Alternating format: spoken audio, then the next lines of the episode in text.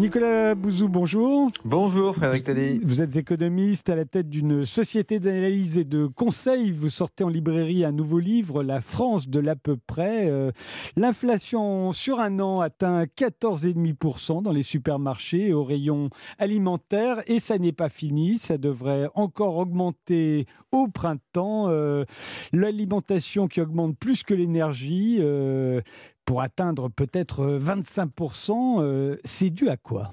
Alors déjà, l'alimentation augmente parce que l'énergie a augmenté. Hein. parce que pour faire de l'alimentation, il faut utiliser euh, des engrais qui eux-mêmes utilisent des produits chimiques qui sont faits avec du pétrole. Il faut du gaz, il faut de l'électricité. Donc il y a une logique, si vous voulez. C'est-à-dire que sur les marchés, ce qui a augmenté en premier, c'est l'énergie. Et ensuite, dans un deuxième temps, vous avez l'alimentation. Donc ça, c'est la première chose à avoir en tête. Après, il y a des facteurs qui sont euh, spécifiques euh, à l'augmentation. Il y en a un qu'on voit hein, malheureusement depuis euh, plusieurs années et qui pèse sur la production et donc sur les prix, c'est le dérèglement climatique. Vous voyez, typiquement, si vous prenez le sucre, donc le sucre, ça a beaucoup augmenté et c'est encore sur les marchés à des niveaux élevés. Oui, le sucre, bah, hein, je le dis pour nos éditeurs, c'est plus 69% sur un an. Hein. Voilà, donc c'est énorme. L'Inde est l'un des principaux pays producteurs de sucre, hein. l'Inde et le Brésil, c'est les deux gros pays qui produisent euh, du sucre. Bah, L'Inde a été frappée par des inondations liées au dérèglement climatique euh, qui ont euh, diminué la production de sucre. Voyez, donc vous avez plusieurs facteurs qui amène les, prix des, matières premières euh, agroalimentaires à des niveaux euh, élevés sur les marchés. Et, finalement, c'est la conséquence de ça qu'on voit aujourd'hui dans les magasins. Alors, ce qu'on a vu euh, cette semaine, c'est que les négociations commerciales annuelles entre la grande distribution et ses fournisseurs se sont terminées sur une prévision de 10 points de plus mmh. d'inflation dans les, semaines qui viennent. Hein, et ça aussi, ça s'explique rationnellement. Oui, alors là encore, en fait, si, vous voulez, si, je refais la, séquence euh, chronologique, vous avez euh, augmentation des prix de matières premières euh, énergétiques, ensuite augmentation des prix de matières premières alimentaires, ensuite augmentation des prix euh, chez les industriels, hein, donc les grandes entreprises de l'agroalimentaire qui fabriquent le beurre, le lait, l'huile de tournesol, les yaourts, le poulet, enfin tout ce que vous voulez. et au bout du compte, vous retrouvez ça, donc c'est ce qu'on est en train de vivre aujourd'hui, vous retrouvez ça dans la grande, dans la grande distribution. Mais ce que je voudrais quand même dire pour relativiser quand même un peu le caractère un peu euh, inquiétant de ce qu'on peut se dire euh, aujourd'hui, c'est que quand on regarde sur les marchés euh, agroalimentaires les prix, il y a quand même beaucoup de, cours aujourd'hui qui, sont en baisse.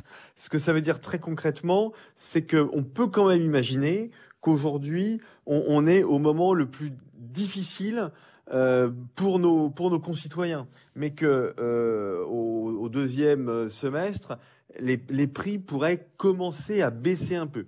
Mais je dis bien commencer à baisser un peu. Hein. C'est-à-dire que moi, je pense que euh, les prix reviendront pas à leur niveau d'avant-crise. Je pense qu'on a changé d'économie et que Covid, réchauffement climatique et guerre, ça nous fait entrer dans quelque chose qui est nouveau, qui est fondamentalement nouveau. Donc, je pense pas que les prix reviendront à leur niveau d'avant. Mais en revanche, que l'inflation, c'est-à-dire la hausse des prix, finissent par se calmer. Ça, je pense que heureusement, c'est quelque chose qui est en train de se profiler. Quelques des précisions euh, tout de même, Nicolas Bouzou. L'huile de mmh. tournesol euh, a augmenté de 113% à peu près hein, en un an. Ça, on a beaucoup incriminé la guerre en Ukraine.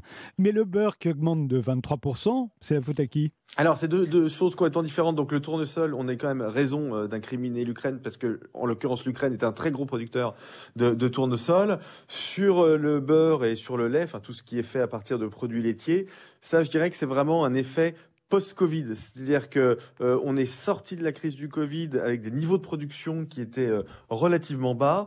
On a eu une demande qui a qui a repris de façon extrêmement brutale, parce que par exemple, vous avez les restaurants dans le monde entier, les hôtels qui ont rouvert d'un coup, et donc ça a créé une espèce de tension absolument colossale sur les marchés de matières premières. C'est pour ça qu'en fait, si vous voulez, les, prix de l'alimentation aujourd'hui, on paye un peu tout. C'est-à-dire qu'on paye la guerre, on paye le Covid, on paye le réchauffement climatique, euh, on paye aussi parfois la moindre utilisation de certains engrais qu'on interdit progressivement et on a tout à fait raison de le faire parce que ça génère des, des, des, des problèmes de santé, etc. Mais ça a aussi un impact sur la productivité des récoltes. Donc vous voyez, vous avez un peu tout qui arrive en même temps. Et, le prix du papier, parce que ça, c'est quelque chose dont on parle moins, mais qui est très présent. Euh, le, prix du papier a considérablement augmenté, voire les pénuries de papier carrément, euh, ce que les éditeurs n'avaient pas connu depuis quasiment la Seconde Guerre mondiale. Ça s'explique comment ça?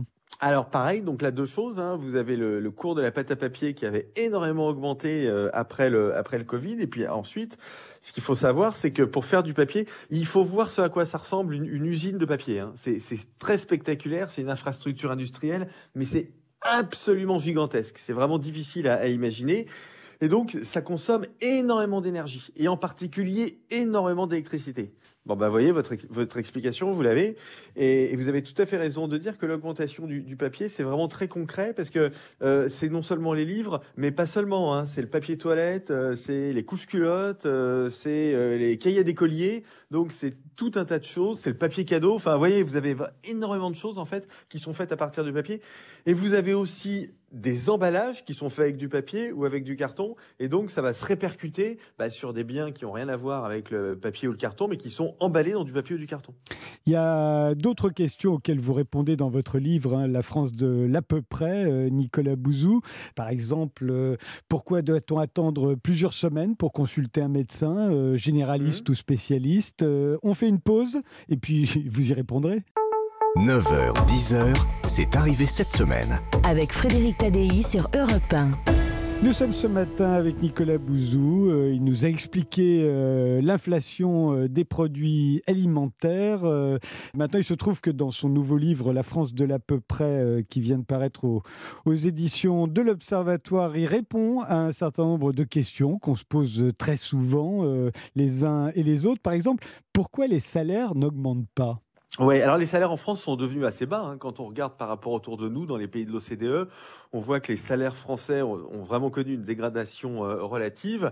Et en fait, c'est vraiment, et c'est ça le message que je voudrais faire passer, c'est vraiment un problème économique. C'est vraiment la façon dont il faut réfléchir. C'est-à-dire que les salaires, fondamentalement, ça vient de la productivité. La productivité, ça vient de la formation des gens, ça vient aussi des investissements des entreprises. Hein. Est-ce que dans les usines, il y a des robots qui vont permettre de produire plus? Et en fait, nos, nos dégradations en matière de formation, alors à l'école, ça c'est clair, hein, on, a, tous beaucoup parlé de la, dégradation des performances des Français en mathématiques, etc., qui est un truc absolument catastrophique, mais dégradation de la formation continue, sous-investissement aussi des entreprises dans, le numérique, dans l'intelligence artificielle, dans les robots, etc., et eh ben vous avez votre, explication de la faiblesse euh, des, salaires euh, en France, qui est un vrai sujet, mais qu'on aborde souvent sous un angle un peu démago qui est celui de la répartition, donc qui consiste à dire ah mais les salaires sont euh, trop euh, bas parce que euh, par exemple il y a beaucoup de dividendes. Voilà, les entreprises versent beaucoup de dividendes. En fait, les entreprises françaises, les dividendes c'est 5% de la valeur ajoutée, donc c'est c'est pas pas du tout ça qui explique le fait que les salaires que les salaires soient bas. Mais voilà, pour avoir la bonne explication sur les salaires, il faut faire ce raisonnement économique. On dit aussi que si les salaires n'augmentent pas, c'est parce qu'il y a beaucoup d'immigrés. Non, alors ça, vraiment, c'est absolument pas le cas pour une raison très simple, c'est que euh, en fait, les, immigrés et, les, euh, et, ceux qu'on appelle en statistique les natifs, c'est pas très beau, mais, pardonnez-moi, en fait, souvent, ils n'ont pas les mêmes, euh, ils n'occupent pas les mêmes, les mêmes boulots. Et d'ailleurs, enfin, alors je vais, dire un truc un peu scandaleux, mais je vais le dire quand même tout le monde peut en faire l'observation en réalité. C'est-à-dire que quand vous arrivez dans une entreprise très tôt le matin, voyez les gens qui nettoient, par exemple, souvent c'est des gens qui parlent pas le français. Donc euh, en fait, mais ce que je dis là est, tout à fait euh, documenté du point de vue des, études. Donc c'est pas du tout l'immigration qui explique ni, le chômage, ni la faiblesse euh, des salaires des salaires des gens. Et en fait, moi, ce que, j'essaie de faire, si vous voulez, à ma toute petite échelle, mais c'est essayer de, de, contribuer à essayer de dire que voilà, il faut qu'en France, on, retrouve un peu cette culture de, l'excellence économique, de l'excellence en matière d'innovation, de l'excellence éducative, parce qu'en fait, euh, cette, cette, perte d'excellence, c'est quelque chose qu'on paye aujourd'hui, mais en espèces sonnantes et trébuchantes. C'est-à-dire que c'est à cause de ça que les salaires sont trop bas, c'est à cause de ça, vous disiez tout à l'heure, qu'il n'y a pas assez de médecins, que les hôpitaux dysfonctionnent, que l'école ça va pas, etc. etc. C'est d'où le titre La France de l'à peu près? Ben oui, Mais ouais, parce qu'en fait, la France, c'est pas un pays qui décroche. C'est faux de dire ça. C'est pas la France qui tombe. C'est pas vrai. C'est super de vivre en France. Il y a des tas de choses qui fonctionnent. Mais ça fonctionne à peu près.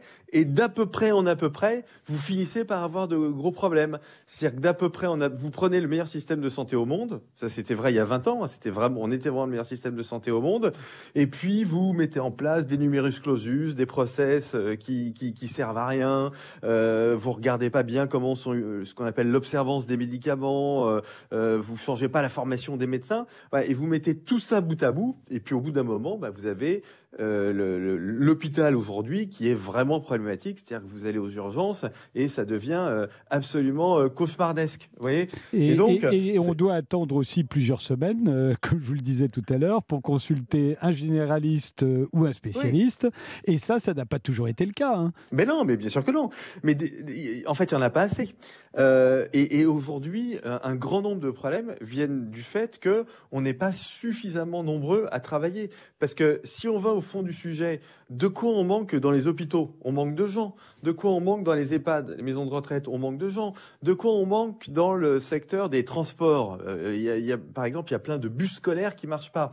On, on manque de gens. Donc, vous voyez, il faut qu'on soit plus nombreux à travailler. Et donc, il y a aussi cette question de la revalorisation du travail.